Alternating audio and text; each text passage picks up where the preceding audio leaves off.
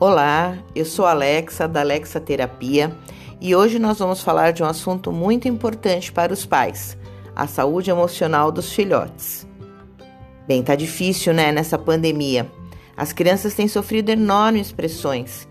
São aulas remotas, manter as médias, praticar atividades físicas, falta de socialização.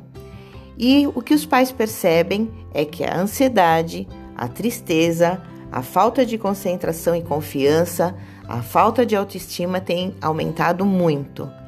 E quando os pais percebem isso, há uma insegurança em toda a família. Como que a terapia complementar pode te ajudar? É hora de você procurar um terapeuta, um profissional para fazer uma análise mais profunda da situação.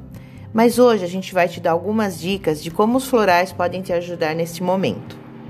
Bem, se a criança anda passando por um estresse devido a algumas mudanças, perdas familiares, mudança de escola ou de cidade, ou ainda enfrentando a separação dos pais, muito comum nessa, nesse momento de quarentena, o desempenho escolar dela pode cair. Então, esse é o momento de você usar o Rescue Kids, uma fórmula específica para esse estresse e esse momento. Se a dificuldade está na concentração, queixa muito comum dos pais nesse momento de aula remota, o que você pode fazer?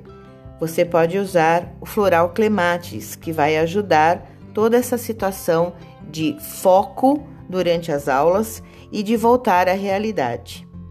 Mas se há uma falta de confiança da criança, ela não se vê capaz de vencer esse momento, aí você tem que aplicar a fórmula do LARC.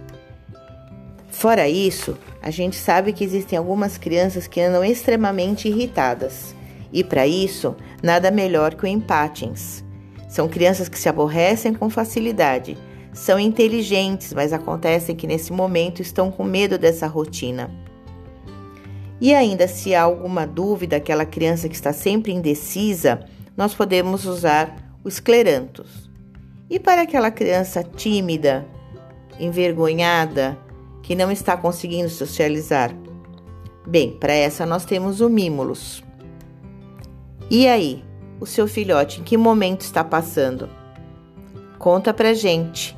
E se você precisar de ajuda, não se esqueça, assista os nossos vídeos no YouTube, veja as nossas postagens no Instagram e se precisar, encaminhe um e-mail para a gente. Conto com você no próximo podcast. Até lá!